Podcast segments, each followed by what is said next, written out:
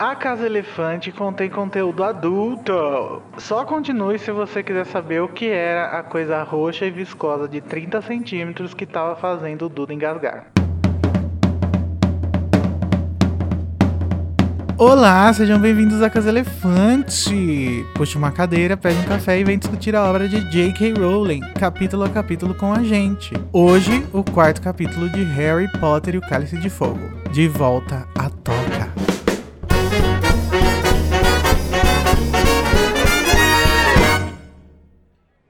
Nossos episódios sempre levam em consideração os acontecimentos de todas as obras do mundo bruxo já publicadas. Então, se você não sabe como que os Dursley se livraram do rabinho de porco do Duda, não escuta esse episódio. Eu sou o Igor Moreto, que não quero oferecer o meu bumbum a nenhum bruxo novamente. Hum, será? E estou aqui com Tamires Garcia, que chegou atrasada. Foi por causa do trânsito, amiga? Ai, menino, queria dizer que foi, mas é, atraso é uma coisa que, né, assim, acontece. A gente atrasa, a gente chega, a gente nem justifica. Fala, explode a casa do outro chegando. É assim. Pelo menos veio. E o Daniel Honório, que não aguenta mais a dieta de comer queijinho e grapefruit. Eu tô cansado, gente. Finite. Tô pegando agora meus bolos de fruta debaixo do assoalho aqui. E hoje a gente vai falar sobre o mundo bruxo, o mundo trouxa, os Dursleys, gêmeos tóxicos e muito mais.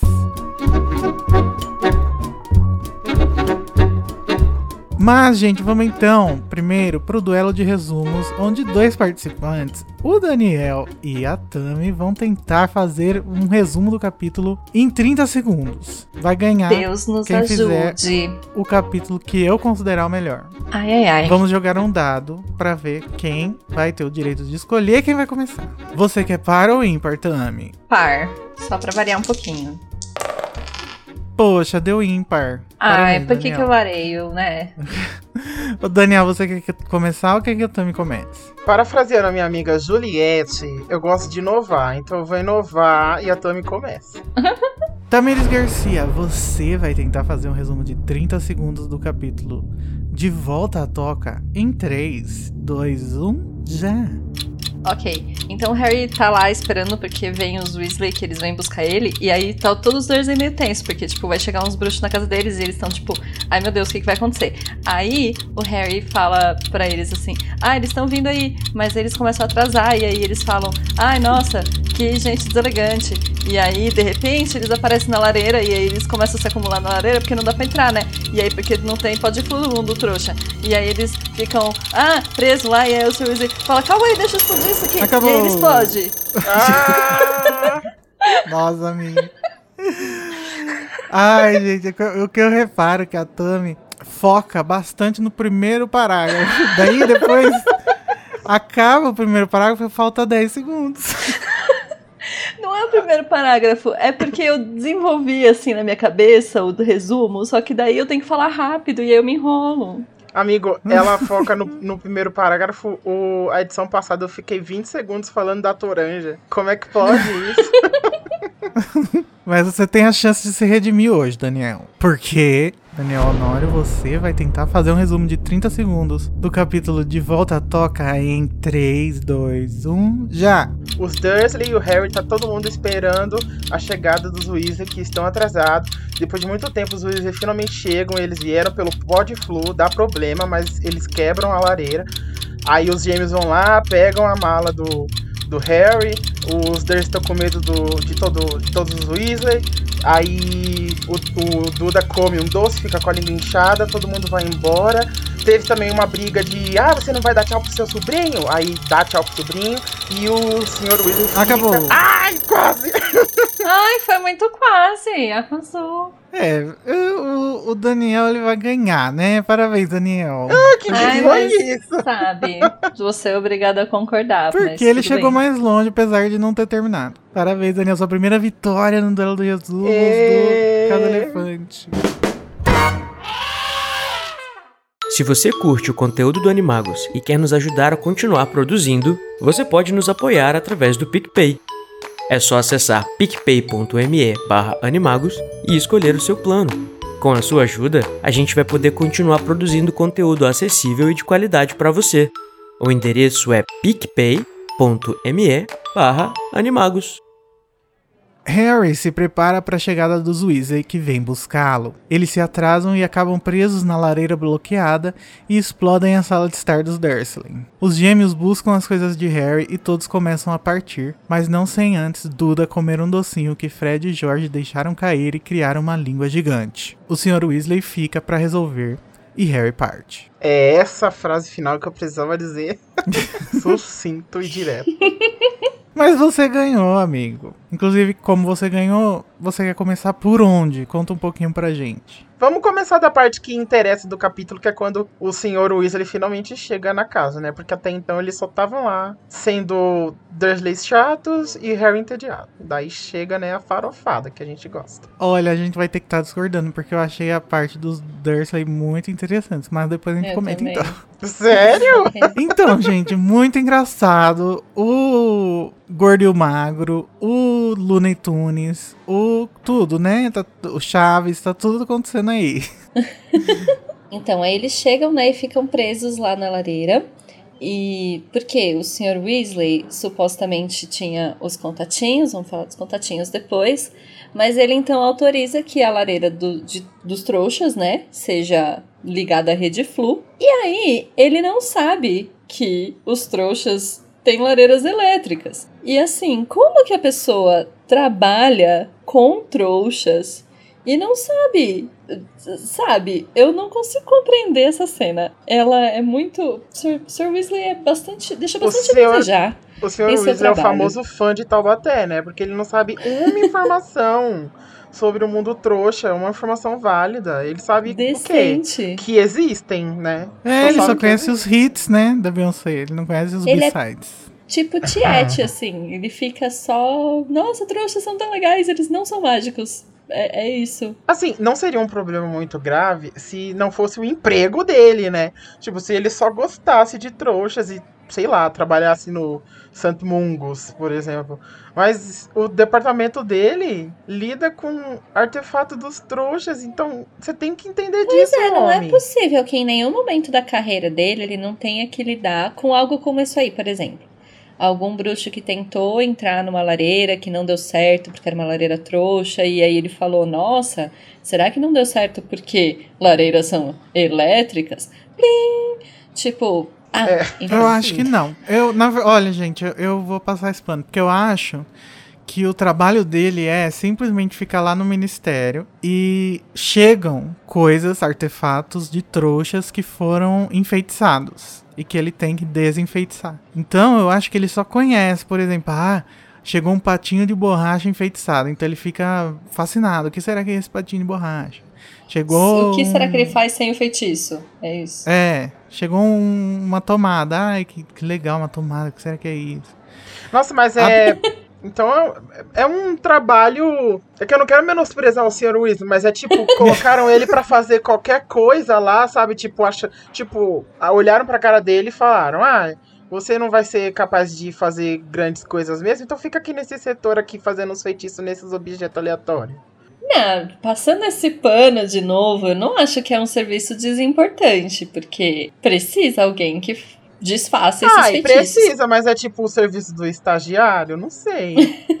Fica pra pensar. Não, mas, ó, eu não, quero, eu assim, não tô, eu não tô querendo sobre- dizer que ele não seja capaz, entendeu? Tipo, mas vai que um Malfoy da vida, por exemplo, que olha pra ele e fala, ah, vai ficar nessa função aqui basiquinha, porque você é um Ah, então, pata." dá pra entender por que que ele é menosprezado. Mas assim, discordando um pouco do Igor, é, eu não sei se ele não vai pros lugares, sabe? Porque, tipo, ok, é fácil de você levar um patinho de borracha pra dentro do, do ministério, mas, por exemplo, um problema desse com uma lareira, você tem que ir no lugar pra resolver. Ou um problema com, sei lá, vasos sanitários que regurgitam. Eu acho que ele fala disso, É. inclusive. É, mas talvez ele não seja essa pessoa. Ele só trabalhe lá mesmo. Administrativo, sei lá. Ô, gente, aqui a gente tá falando, já que a gente tá falando do trabalho do Sr. Weasley e sobre o que ele faz, eu queria. E eu sei que a gente lida dos livros, né? Mas eu queria fazer uma pergunta aqui, porque vai que vocês conseguem me, me esclarecer. O, o Sr. Weasley é apresentado para o Harry nos, nos filmes, no, no, no segundo filme. Daí, quando ele é apresentado, tem uma fala assim: ele chega em casa falando, querida, cheguei. E aí ele fala. Que noite, nove batidas, nove. Aí o fulaninho Weasley lá fala. É, o papai trabalha no Ministério da Magia. Aqui que são nove batidas? Amigo, nos, nessa época do, da história, os funcionários do Ministério estão fazendo batidas nas casas dos bruxos para recuperar artigos de magia das trevas. Hum. Tanto que o Malfoy, o Lúcio, quer porque quer se livrar das coisas. Ele vai lá na Borgenberg e ele também deixa o diário do Ah, Riddle sim. com a Gina. Porque é pra ninguém confiscar, Porque né? já tinham ido na casa dele já. Pra ele não ser pego com isso. Uhum. É, essas são as batidas. Então, o Mas que demonstra de fato, que de novo o Sr. Weasley tá fazendo uma coisa que não é da alçada dele, né? Porque isso é real, Igor. Eu, eu, quando ele fala de batidas, quando ele fala assim, eu sempre pensei de ele ir nos lugares pra consertar os artefatos trouxas, sabe? Mas não tinha a ver com Uhum. isso, então posso estar viajando de fato. Então o Sr. Weasley de fato vai a campo. Então, Então. talvez não. Talvez fosse só uma força-tarefa especial ali, entendeu? Naquele Uhum. momento. Uma hora do rush. Mas, pensando nisso, imagina só se chega, por exemplo, o diário do, do Riddle lá. É um artefato trouxa, porque é um diário trouxa. Não sei se um diário bruxo seria muito diferente, mas tudo bem. É. E aí, ele teria que identificar que aquilo é uma Horcrux. E, e eu acho que isso é um- não é um trabalho tão tosco assim. Ah, não, não é tosco, mas eu acho, minha opinião, que o Morcrux não é um artefato que qualquer bruxo saberia identificar de toda forma. É, sim. Tipo, então. se você descobrir, sei lá, uma mão da glória, talvez seja mais fácil do que descobrir um Morcrux. Mas, será se o. é, Eu acho que a gente já falou disso até, mas será se o próprio Lúcio sabia que era o Morcrux? Não, acho que não. É, eu acho que não, porque senão ele teria tratado com mais cuidado, né? Mesmo que. Mesmo que o mestre dele estava supostamente derrotado na época, mas com essas coisas não se brinca, né? mas, ó, e aí vocês puxaram Lúcio de volta. Assim, eu nada justifica o jeito que Lúcio trata o Sr. Weasley, mas eu fico um pouquinho pé da vida que Sr. Weasley não dá uma dentro pra ajudar a gente a ter mais argumento. A, a não ser o argumento de cala a boca, cala a boca, Malfoy, você é um escroto. Não é ajuda tipo a assim, gente a ajudar ele, Ajuda né? a gente a te ajudar, Sr. Weasley. Faz uma coisa babado, sabe, no seu trabalho pra, pra gente usar de argumento assim, mas olha só o que ele fez aqui, bateu o cabelo. Não faz, não bate o cabelo. Amigo, mas sabe o que eu acho? Que o que a Isabela Tavares, nossa convidada do episódio anterior, falou, mudou totalmente a concepção da, da minha vida. Porque ela falou que os, do, que os Dursley, eles não evoluem porque eles são personagens que têm isso como base, né? É, é como se fosse uma metalinguagem, assim. Sim. Eles não melhoram. Sim. Então eles vão sempre ser escritos como no primeiro livro, que era um livro infantil. Sim. Eu acho que os Weasley se encaixam aí também. Eu acho que eles também são descritos como a família Buscapé do começo ao fim, entendeu? São, acho que o tipo, emprego do- estereotipicamente caipiras. Eu acho que os Weasley, eles não, eles não mudam mesmo, porque eles são já adultos, né? Aham. Tipo, eles já estão com a personalidade formada e tudo mais. E os Weasley tem esse exagero também que a gente vê com os, com os Dursley, né? Que é um, como a Rowling gosta de escrever o humor. Não, nesse sentido, faz sentido justamente eles serem os, os estereótipos, né? Da família amorosa e da família indiferente, assim. Então faz Uhum. sentido que os Weasley não, não sejam personagens muito muito mutantes, muito mutáveis. os Weasley são X-Men. muito mutáveis. Porque justamente eles são essa representação do ambiente de acolhimento, de afeto, né? É legal Aham. você ter falado isso, Igor, porque faz, fez eu parar pra pensar agora. Que, e eu já, a gente já tinha comentado isso no episódio anterior, pelo menos eu tinha ressaltado sobre como o Walter e a Molly, essas duas famílias têm muito em comum, né? Só que ao mesmo tempo que eles têm muito, muito em comum, eles são opostos. E aí é legal você ressaltar sobre como é, nenhuma das duas famílias evolui, como eles vão continuar sempre estereotipados, só que é, eu parei para linkar agora que é como se fosse a família do Harry que é trouxa e é ruim e parada no tempo, e embora a família do do Rony seja parada no tempo também, ela é o oposto, ela é a família do Harry que é boa e carinhosa. Então eles são os dois lados da mesma moeda, só que um é trouxa, o outro é bruxo, um é bom pro Harry, o outro é mal pro Harry. Só que os dois são estereotipadíssimos. Sabe o que eu acho que diferencia? A consciência de classe. Toca aí o hino da União Soviética. Porque eu acho que assim, o, tanto os Dursley quanto os Weasley, eles são classe média, né? Os Weasley, eles se fodem mais porque eles têm milhões de filhos, né? Mas eles têm consciência dessa posição social deles. Uhum. Os filhos, ninguém é deslumbrado na família, nenhum dos filhos é deslumbrado. Ninguém, ninguém acha que pode comprar as vestes mais, mais, mais novas e tal. Aparentemente só o Rony que tem esse problema, né? De, de Mas não- o Rony tem É. mais um ressentimento do que um vislumbre, né? É, sim. Ele não é, É- tipo é. Duda, né? Que... O Rony, é que o Rony, ele fica triste porque ele recebe o que todo mundo usou, né? Então é pesado mesmo. Enquanto que os Dursley, eles são a classe média que acha que é a classe alta, classe A, classe A+.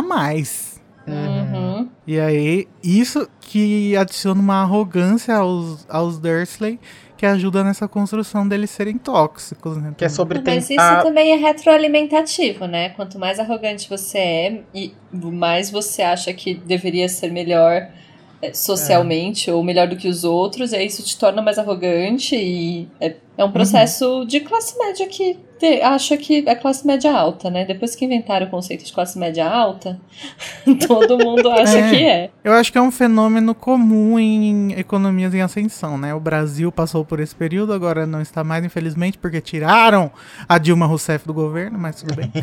E aí, Hashtag foi golpe. no Reino Unido, pode ser que eles estivessem passando por isso nessa época, né? Não sei. Não, não, não às tenho vezes tem propriedade a ver com o momento histórico, sim, mas às vezes tem a ver exatamente com personalidade, porque foi o que eu falei, como se retroalimenta, né? Eles já são duas pessoas arrogantes. E aí então eles são uma classe média, mas aí eles acham que o filho então vai pra escola assim, assado, que o filho. E aí chega uma criança lá que você tem que criar, e aí você fala: "Não, então eu vou provar que eu sou melhor do que essa outra família aqui". E retroalimenta. A sua arrogância faz com que você chegue muito mais longe na cadeia alimentar do que você tá. Tá, gente, então, já que a gente tá falando dos Dursley, eu queria falar uma coisa que eu acho interessante, que eu tô achando cada vez mais interessante, que é as reações da Petúnia, em comparação com as reações do Walter e as reações do Duda.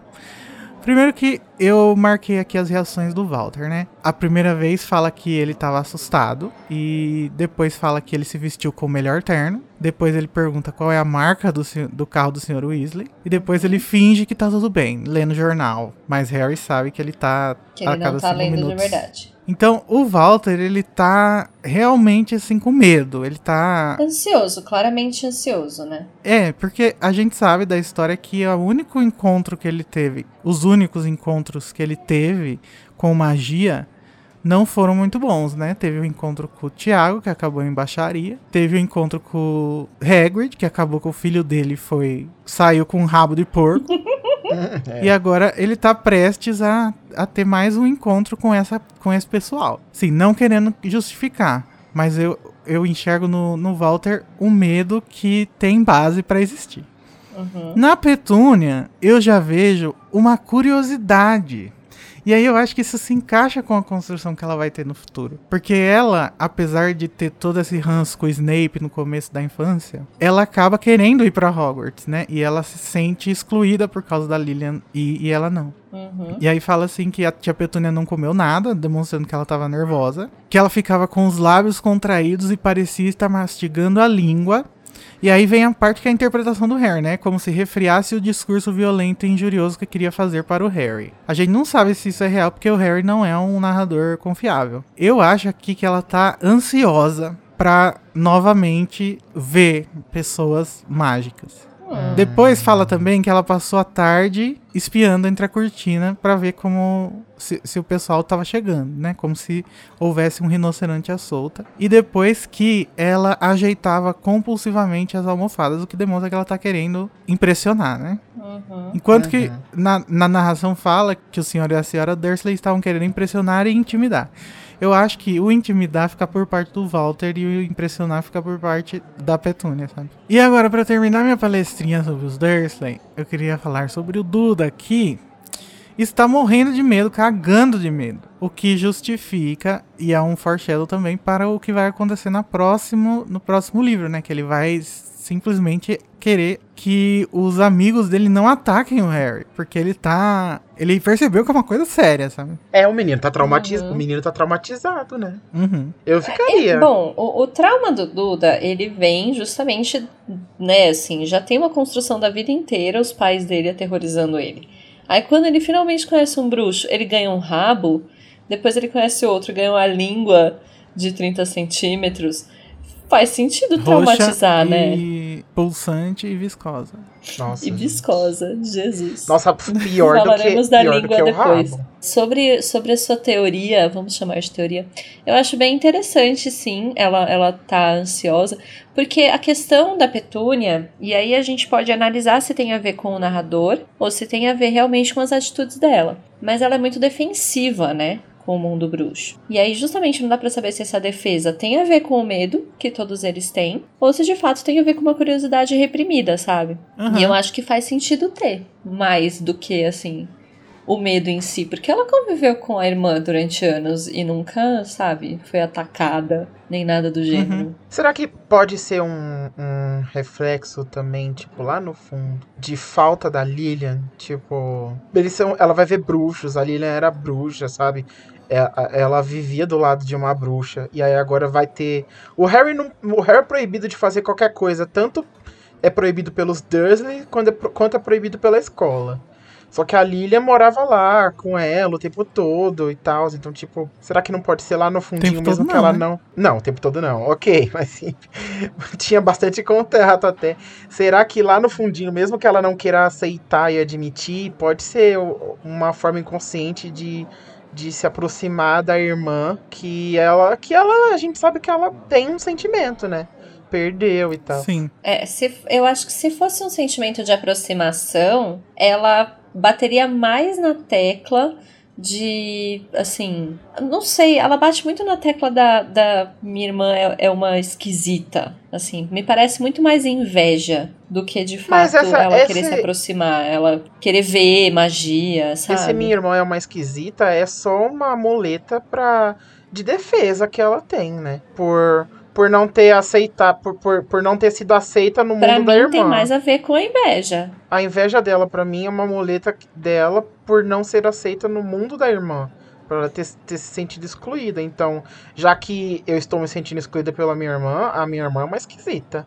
Não, o problema não sou eu, é a minha irmã que é esquisita, entendeu? E aí ela fica alimentando essa ideia o tempo todo, de que a irmã dela é esquisita. Só que daí, no fundo, no fundo, se ela chega perto dos esquisitos, ela fica um pouquinho mais próxima da irmã dela. Eu acho que esse negócio do esquisito ela fala pra acariciar o ego do Walter. Eu não acho que ela realmente acredite nisso, não. E mesmo se ela acredita, que ela- mesmo que ela acredita, eu acho que isso foi uma coisa que ela construiu junto com o Walter no casamento, assim. Porque provavelmente na família delas não, não era. Ela não via a irmã assim. Será que ela não detestava a irmã antes de conhecer o Walter? Não, acho que Não. detestava, só que detestava dentro do coração. Eu Sim, acho por- que por aí, inveja, até aí, talvez ainda aquilo que o Daniel tava falando, ainda tem um amor, ainda tem uma coisa de eu gosto da minha irmã e tal. Mas eu acho que muito cedo ela deve ter começado a construir essa, essa barreira, justamente por causa disso. Por ser uma coisa de, de complexo de rejeição, né? Como que você lida com esse complexo? Você coloca a culpa no outro. E, e Uhum. por isso que eu acho que tem mais a ver com a inveja. É, um- é um complexo de, de ela não poder ter sido aceita lá. Se fosse, se tivesse mais a ver com o amor pela Lily, eu acho que ela abordaria isso mesmo que defensivamente de outra forma, tentando copiar de algum jeito, sabe? Eu acho que os recursos psicológicos aí seriam um pouquinho diferentes, na minha opinião. Não sei, né? Cada pessoa Uhum. lida de um jeito, mas eu não vejo muito dessa forma. Eu acho que tem mais a ver com a rejeição do que de fato com o amor que ela tinha pela irmã, assim, de, aquela ideia de perder, né? De abandono da irmã. Eu acho que não tem a ver com complexo de abandono, tem a ver com complexo de rejeição, resumindo. É é, ok. É que pra mim o, o abandono, o abandono dela e a rejeição dela estão totalmente ligados na minha cabeça, sabe? Ela só odeia Pode porque ser. ela se sente abandonada, pra mim. Porque Uhum. senão não, não sei, não, porque senão estaria tudo bem a Faz Lilia. sentido. No episódio anterior, a gente combinou com a Isa que a gente vai chamar o Marcel também. E outras pessoas que estão no nosso grupo. Gente, precisa Pra de muitos fazer- terapeutas pra analisar essa obra. Um episódio pra psicanalizar os personagens de Harry Potter. Então a gente vai ter um episódio interessante pra falar da Petúnia, hein? É. Acho ótimo. Quero opiniões profissionais. Mandem comentários, gente. Mas, gente, ai! Ah, com o primeiro arre do quarto livro. O maior arre da história, que isso? Do nada, tava todo mundo em silêncio, de repente, arre! o que aconteceu? O Harry não tava na sala, então a gente não sabe o que aconteceu. Mas provavelmente o, o Walter escutou algum barulho na lareira, né? E alguém falando. E aí ele entrou em choque e gritou ai. Detalhe só pra comentar que os Weasley já estavam muito atrasados. E neste ponto eu sou obrigada a concordar com eles, porque os Weasley não deram uma justificativa, não falaram, ai gente, desculpa que a gente se perdeu aqui nos flu, sabe?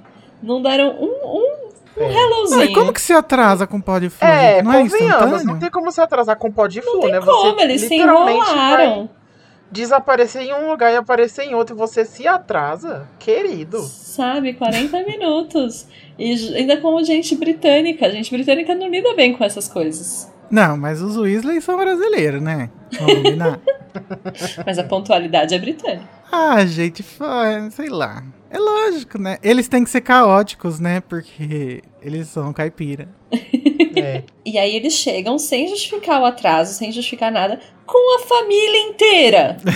Por que, que É, raios que foi todo mundo? A fa- falar a família inteira, no caso dos Weasley, é complicado, porque é muita gente. É então, complicado. assim, E aí fica todo mundo lá preso, entendeu? Dentro da lareira. Uma galera falando e se empurrando.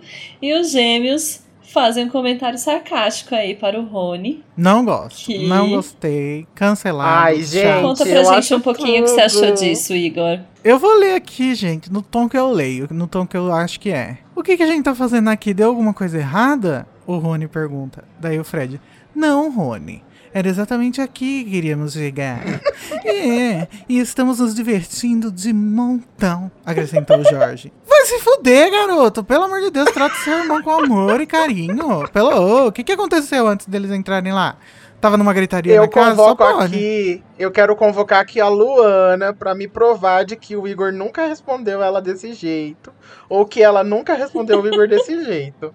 Porque isso, gente, é coisa de irmão, isso daí. O que, que vocês estão falando? Ah, eu não sei não. Do nada, de graça, assim. Mas irmão Então, faz é um as coisas de graça pra pirraçar o outro. É, Eu é acho que o chato. Rony, ele é muito alvo, né? Assim. É um acordo de cavalheiros que existe entre os irmãos, entendeu? De que você. Hum.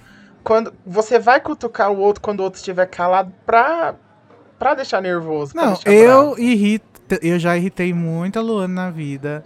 Já irritei, assim, de muitas formas. Mas eu acho que assim, não. Assim, é, eu acho tosco. Eu não, ai, não acho engraçado. Não tem nada a ver isso aí. Gratuito. Ai. né? Tá pegando um gatilho seu, né, Ingo? Tá pegando o meu gatilho. Me respeita, me segura, me esconde numa Ai, me dá caixinha. gatinho. Não, assim, eu vou fazer isentona aqui na, na briga de vocês, porque eu acho que, de fato, é só um comentário sarcástico entre irmãos e que eu não acho necessariamente tóxico, mas o Rony é sempre alvo deles, né? Tipo, dá pra ver o que o tempo todo eles meio que cutucam o Rony.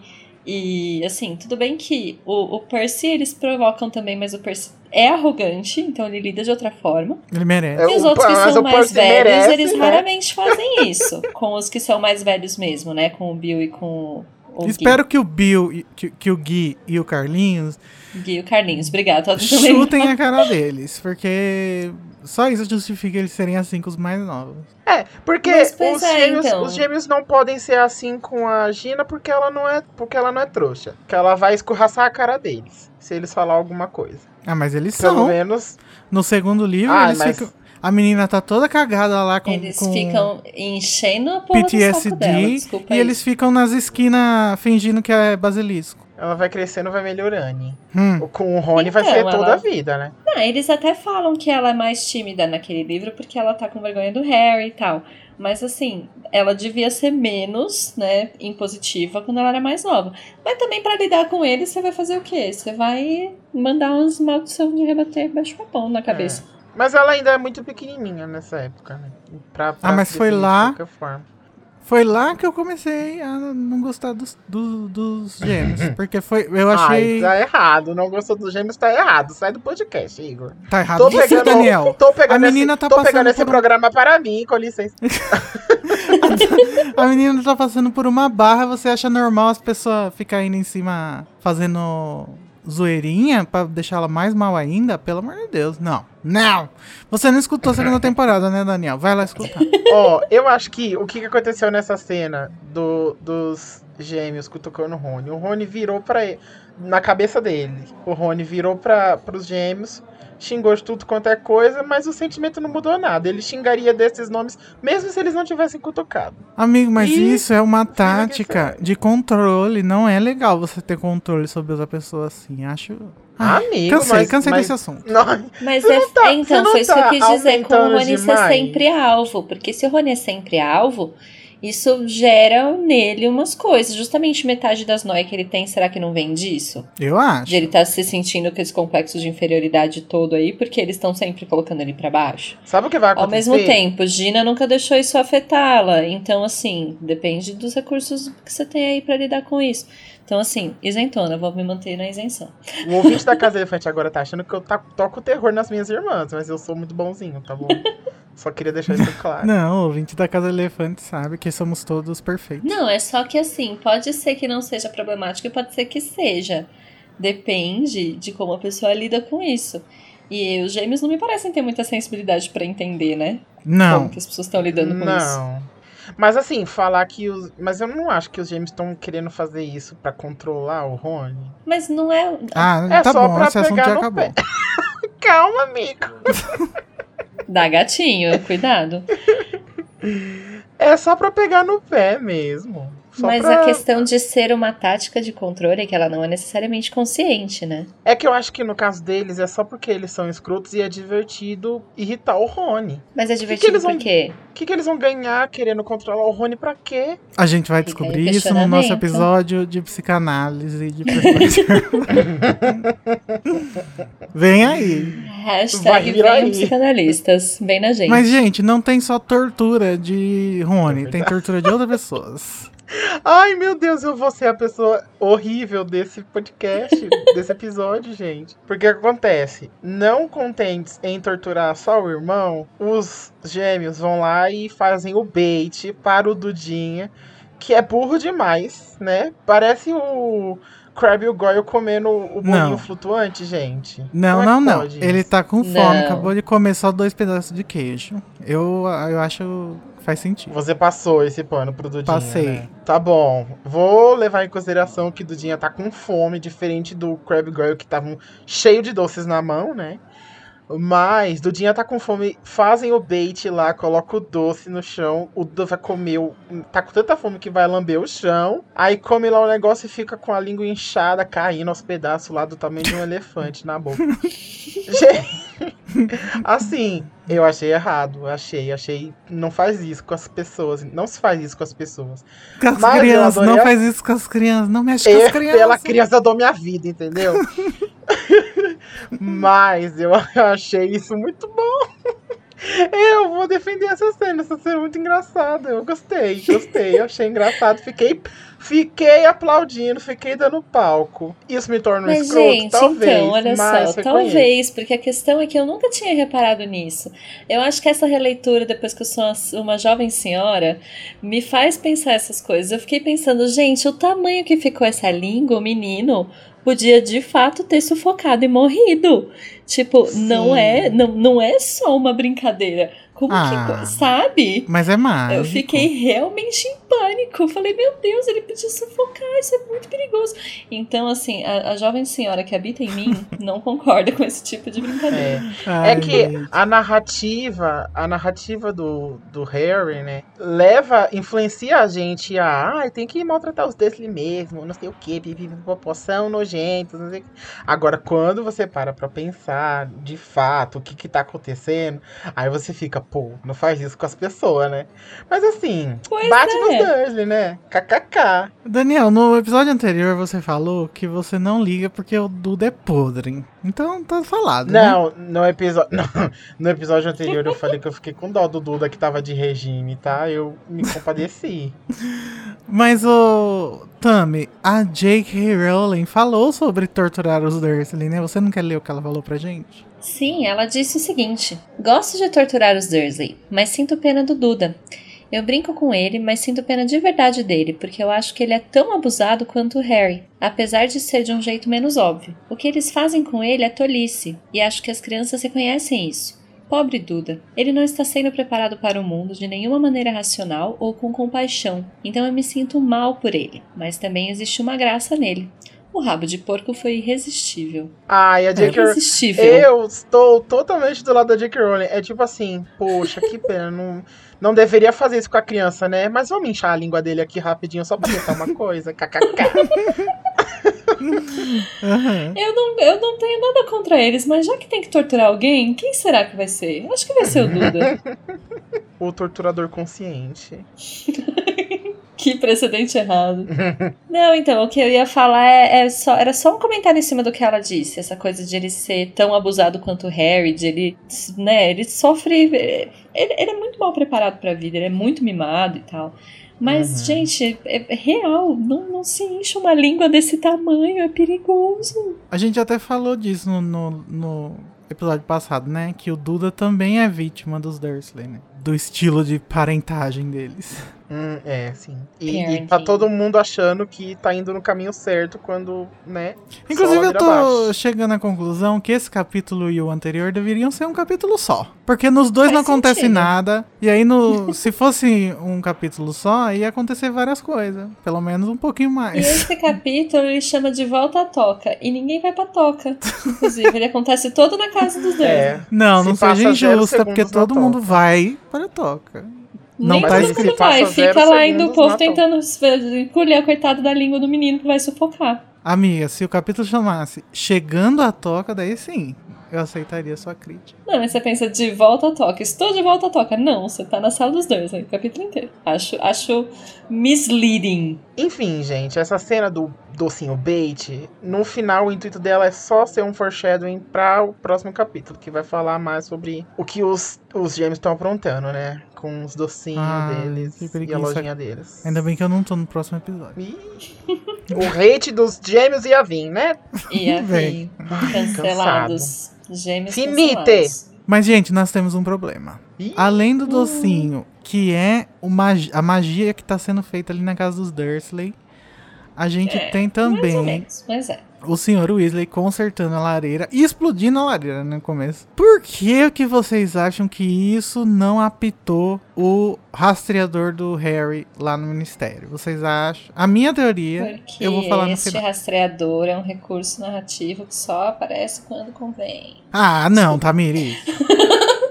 Gente, Code é você. Desculpa, parei. Tô cancelada já, mas parei. É isso. O que, que você acha, Daniel? Ah, eu acho que do- da mesma maneira que senhor, como a gente vai falar daqui a pouco, que senhor Weasley fez maracutaia pra usar a lareira, então é tipo, ele não era o único que sabia que ele ia estar lá naquele momento, sabe? Então assim, o Uhum. ministério, alguém no ministério sabe que ele tá lá porque ele não Alguém tem que saber. Alguém mais tem que estar nesse plano aí. Então, assim, tem um adulto lá, mágico. E, e em algum nível de informação sobre esse fato, o Ministério tem. Esse é o pano que eu vou Lacro. passar pra essa cena. Então é por isso que o, o rastreio de magia não apitou nesse momento. eu acho que Gente, você... como que o ministério sabe sempre Calma. que tem um bucho. Ah, Eu sei, tá. eu- o, o Daniel passou um pano meio mal passado. Eu vou, eu vou explicar melhor. Ih, Desculpa, amigo, não ser perfeita.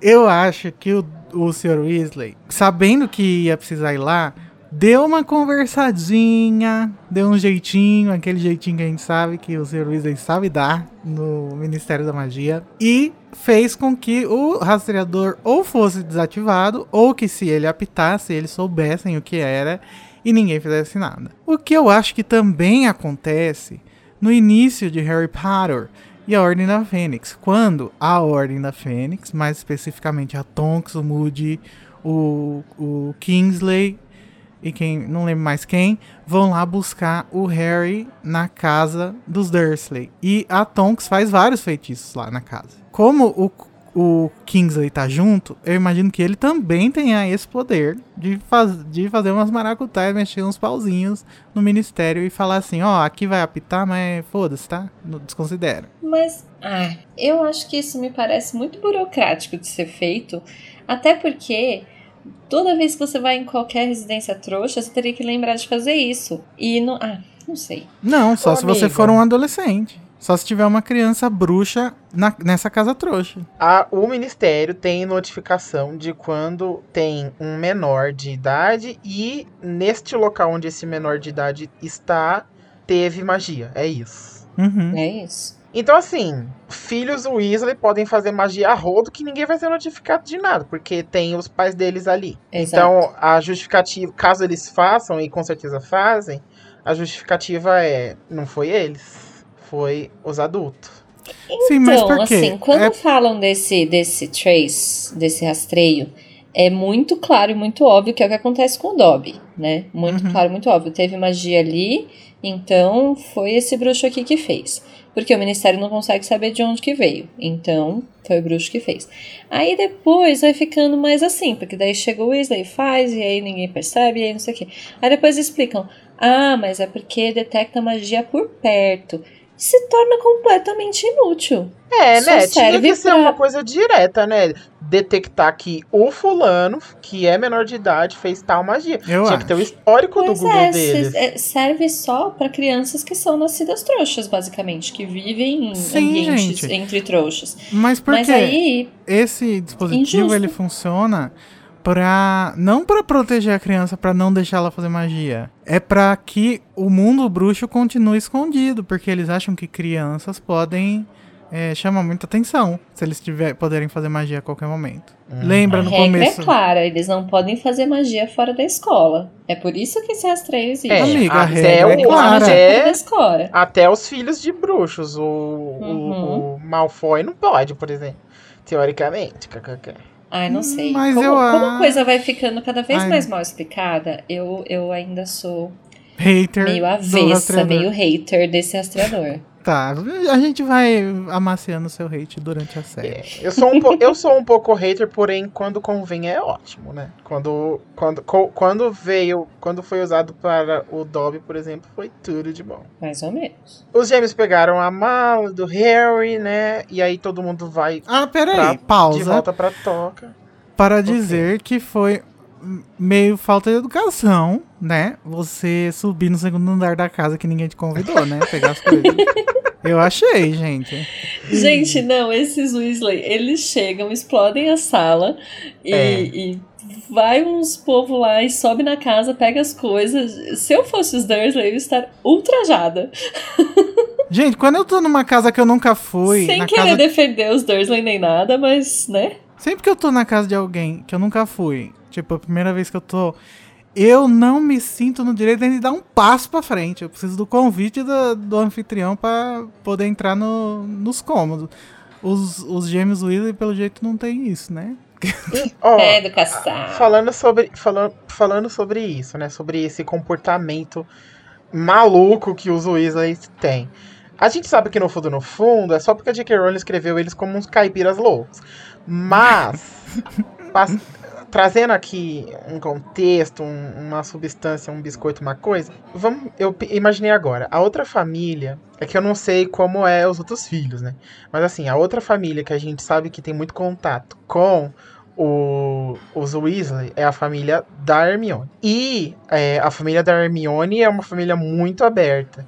Então eu imagino que os Weasley, quando vão buscar que a Hermione sempre aparece na casa do Rony do nada, né? Então, quando os Weasley têm contato com a família Hermione, da Hermione, é um contato muito puro, assim, né? Eles não precisam ter nenhum cuidado social, porque a Hermione é bruxa e os, os pais dela são trouxas, mas não tem problema algum com isso, não sei o quê. E aí eles talvez julgam que possam fazer do, da mesma forma com a família do Harry. Inclusive, já vou puxar aqui o que eu ia falar sobre é, o tratamento da família do Harry, que eu acho que ninguém leva a sério o Harry quando o Harry fala sobre como ele é tratado pelos Dursley. Então, assim, Não. nesse capítulo tem o, o, essa cena onde o senhor Weasley fica chocado que os Dursley não vão se despedir do Harry. E para mim é a primeira vez onde um adulto tá, onde os, os Weasley no caso, estão realmente constatando como o Harry é tratado. Tudo bem que teve a cena que eles resgataram o, o Harry do quarto, mas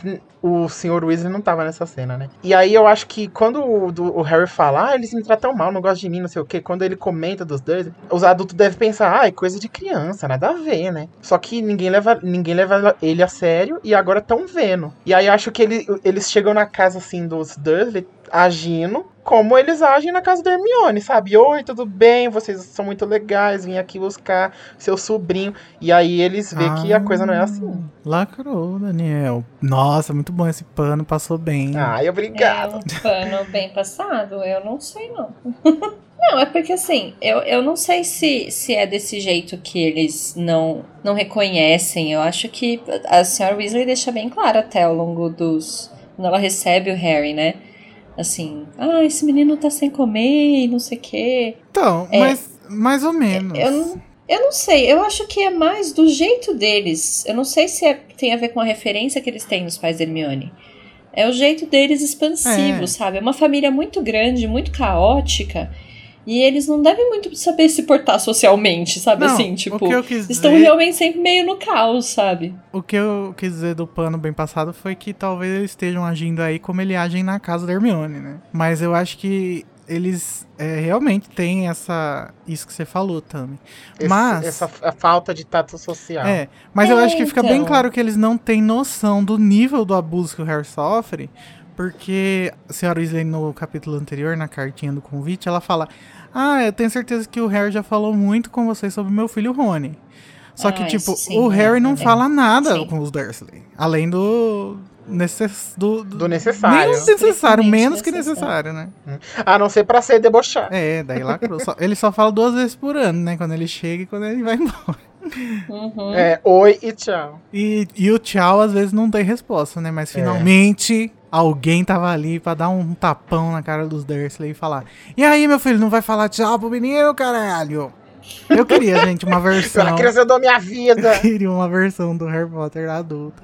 Não só com capa diferente, mas com os diálogos reais. Harry disse tchau pra vocês, caralho. Vocês não ouviram, não, filhas da puta? Não faz... uma versão adulta versão. e agressiva de Harry Potter.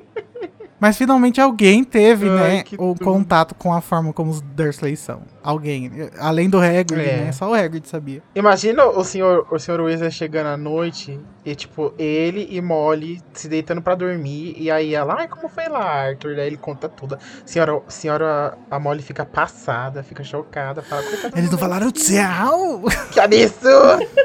Eu tô imaginando muitos diálogos entre eles. É muito bom. Deve ser ótimo. E, gente, nesse capítulo, por causa da interação dos Dursley com a ideia dos bruxos e com os Weasley, alguns pontos são levantados que são interessantes sobre a separação entre esses dois mundos, né? O bruxo e o trouxa. Inclusive, no começo, quando eles estão ansiosos com a chegada dos Weasley, o Walter pergunta se eles vão vir com roupas normais. E... Adoro o emprego da palavra normal no contexto Dursley. Aham, uhum, não, e, e, e, no capítulo anterior o normal significava o correio por coruja, né? E agora significa roupas de trono. Mas, roupas normais. No parágrafo, Harry diz, quer dizer, o narrador, né, na verdade, diz que os filhos, os, os Weasley Kids, até usavam roupas de trouxa durante as férias, mas que o senhor e a senhora Weasley, em geral, usavam vestes longas e surradas em vários graus. Uma, uma coisa que nesse livro vai ficar bem clara, porque quando a gente chegar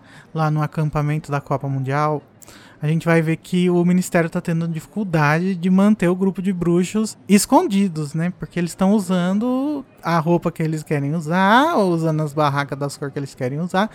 E aparentemente é muito diferente do que a gente tem como normal no nosso mundo trouxa. Só que isso, a Colin Atwood, que ganhou um Oscar, e eu tô criticando ela aqui mesmo, Ai, tô né? criticando. Não, não, acho que não leu essas partes. Na verdade, acho que ela não, não leu Harry Potter, né? Ah, Porque os sim. bruxos, inclusive a, a pessoa do, que faz os figurinos a partir do terceiro filme, não tá sabendo disso, gente. Porque as únicas pessoas que são, que têm realmente roupas de bruxas, que são diferentes, que são. que chamariam a atenção aqui na rua 15 da minha cidade, são as pessoas que têm o figurino herdado desde o primeiro filme, que são Dumbledore, a Minerva, o, o Snape até fica, tem calça depois, Ai, gente. Isso porque o Dumbledore deu um downgrade, né? É, ficou com aquele Mas é trapo. que o Michael Dumbledore, Caine. eu acho que ele tem aquela imagem do Mago Merlin, assim. Tipo, não dá pra caracterizar o Dumbledore de forma diferente. Mesmo que quisessem muito, não iam colocar ele de terninho, sabe? Só que, Ai, tipo. amiga, Mas colocaram, eu, né? eu sou defensor, eu gosto. Eu gosto de um guarda-roupinha da Mônica. Mas eu acho, que- eu acho que não, não, não entra aí. Eu acho que o Dumbledore dava pra ter vários figurinos babados. Então, então, mas o que eu quero dizer é assim, eles não descaracterizaram o Dumbledore, eu não acho nem porque herdou do primeiro filme. Eu acho que é só porque é uma imagem muito icônica daquele mago, assim, sabe? Mas o- os restos tudo eles des- desfiguraram, tipo, todo mundo usa roupa normal, ninguém nem se preocupa em, em criar o universo da, da moda bruxa.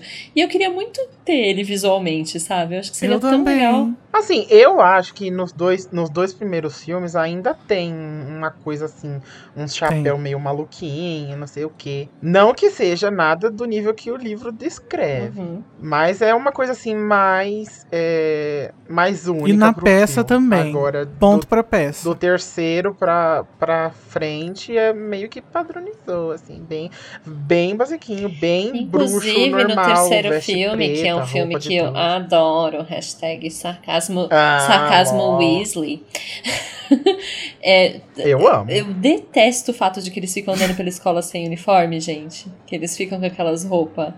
Além de Aham. não ser roupa de bruxo, eles, tão, eles têm que ficar de uniforme. Ai, eu fico muito brava. Mas é só num dia, né, que acontece isso. Eu também tinha essa revolta, Tami, mas eu reparei que eles passam os dias que eles estão em aula com uniforme e, e aquilo lá só acontece no, no, no dia que é o dia da prova. Derradeiro por quê? dia. que que enfiaram, resolveram botar outras roupas lá? Só porque era a cena mais longa, mais Porque o Quaron tal acha que é legal inteiro. os adolescentes usar moletão, calça jeans, que deixa eles mais próximos da... Moleta. Despachados. É.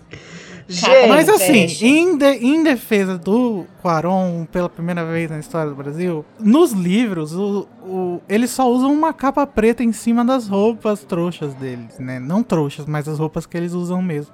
Tipo, na vida, que nem a gente. Então tem ali um short de Taquetel, uma camiseta da Oakley e tal. Tá.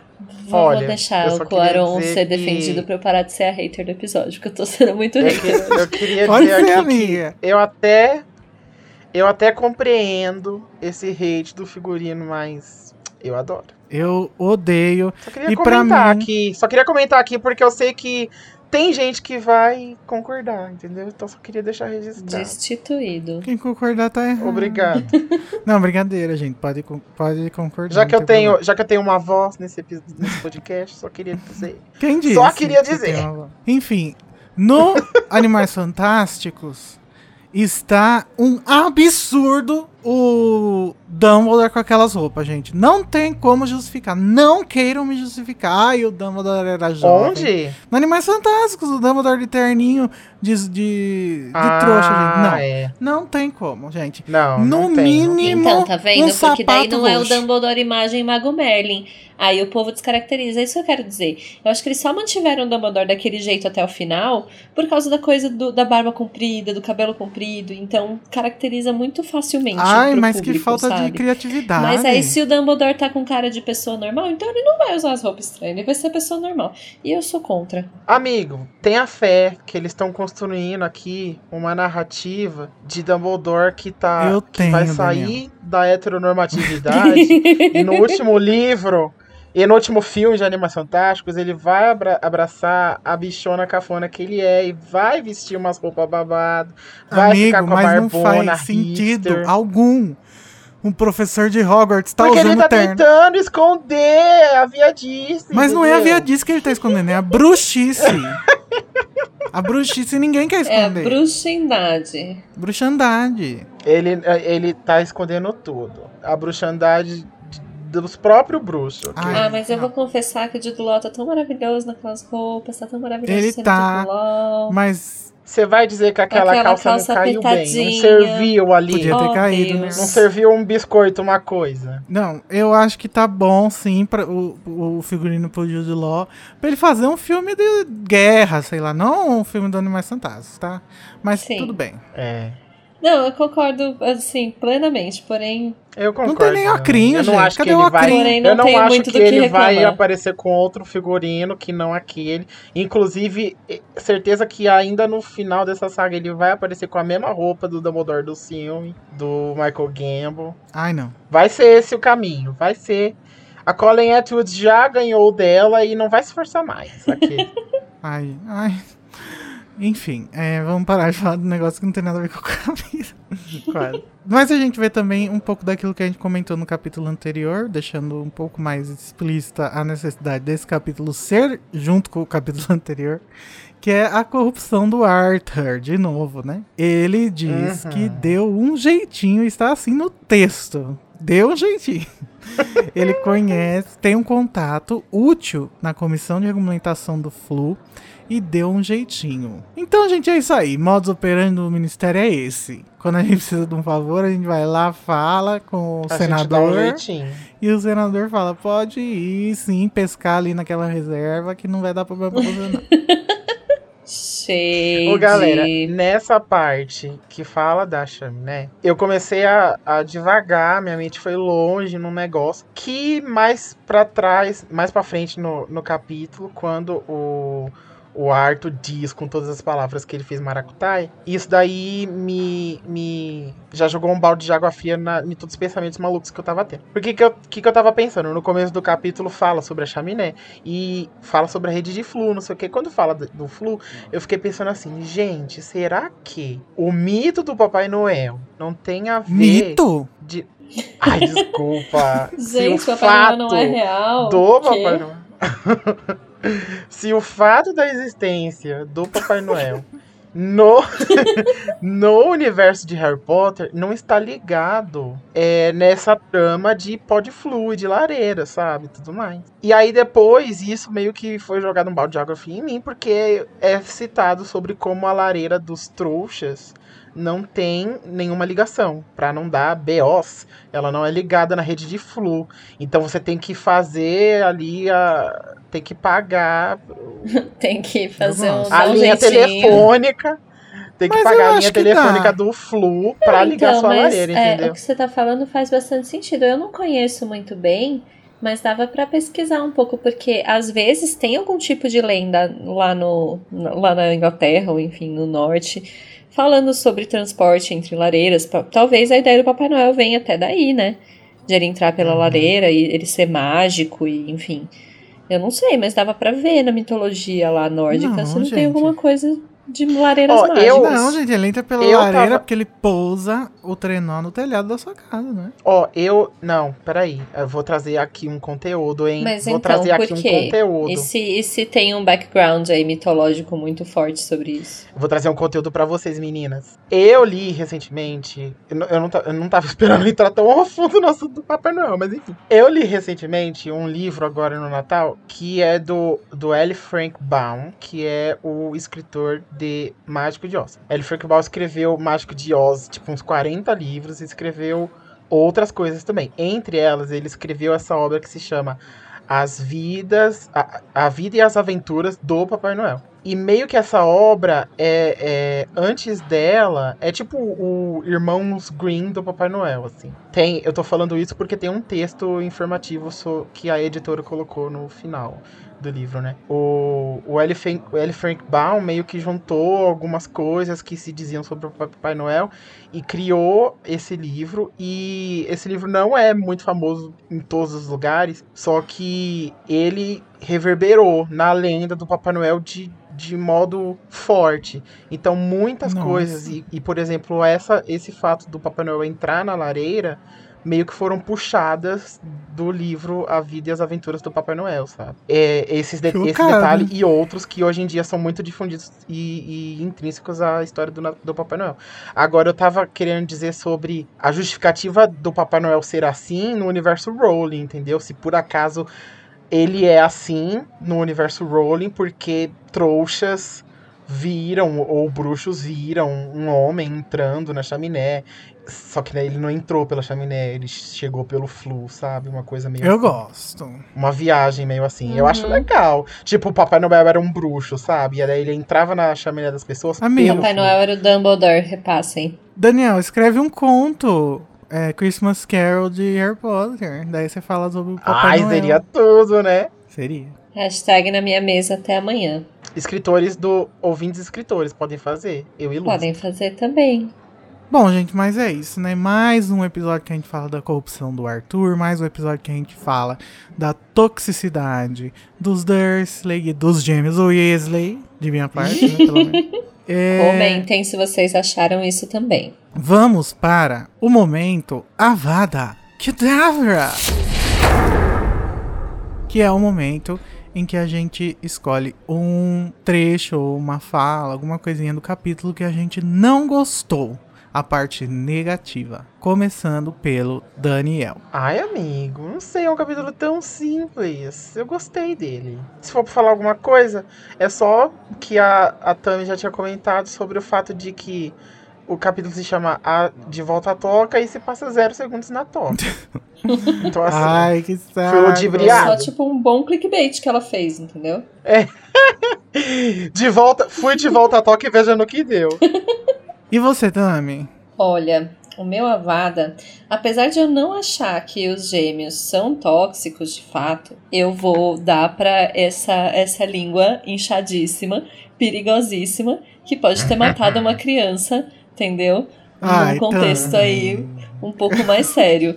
Então, sabe? Vou dar o meu avada pra essa língua inchada do Duda. Sem defender o Duda, apenas para o uhum. docinho. Mas é mágico, Tami. Não, não ia acontecer isso. Eles pensaram nisso, os gêmeos.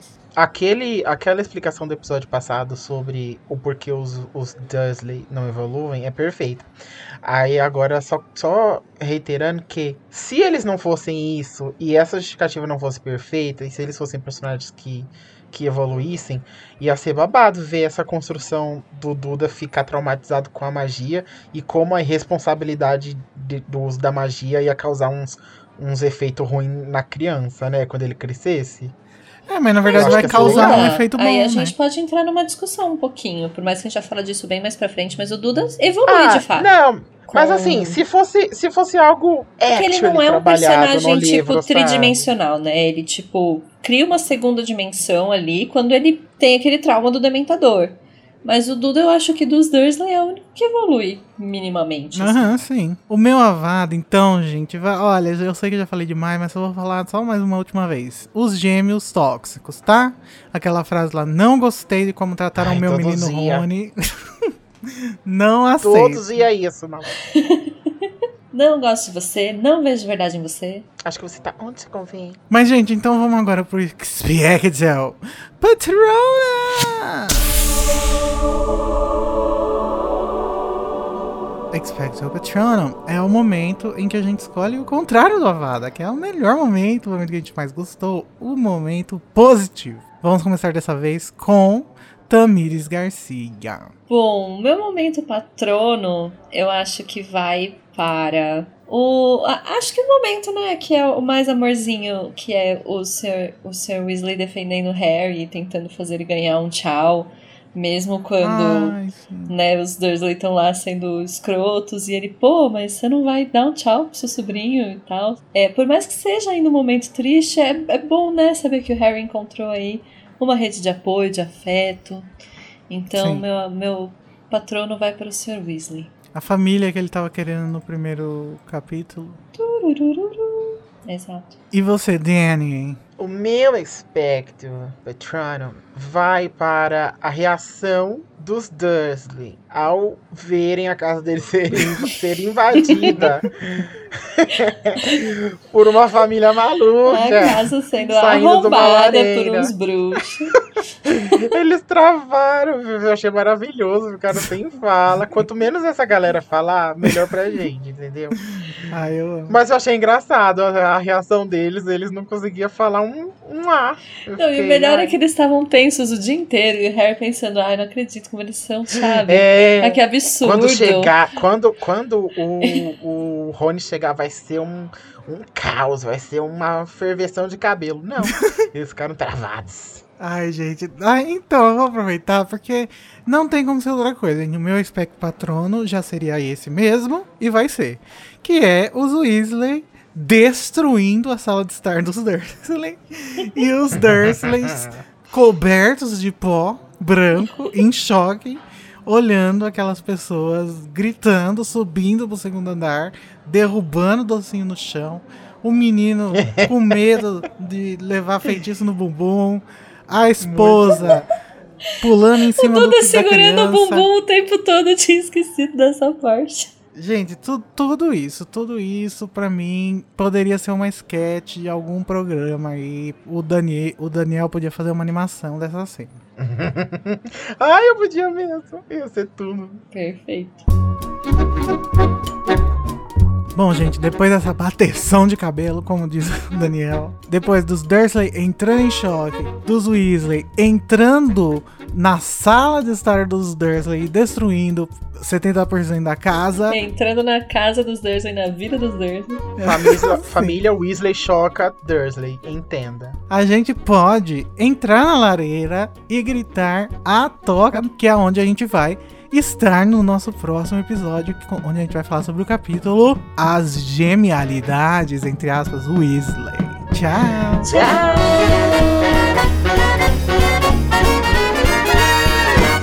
Esse podcast é produzido pelo animagos.com.br. Eu, Igor Moreto, faço a produção, edição e direção. O Junior Code e a Nayara Seviciuk me ajudam na direção e com Larissa Andrioli também fazem pauta e apresentam os episódios. E todos os episódios têm auxílio e produção de pauta de Luiz Felipe Rocha, Tamires Garcia, Luísa Zanferdini, Danilo Borges e Daniel Honório. A identidade visual foi criada pelo Edipo Barreto e a música tema é a Song of India, originalmente executada pela Ableton's Big Band, e a engenharia e gravação foi pela Telefunken Electroacoustic.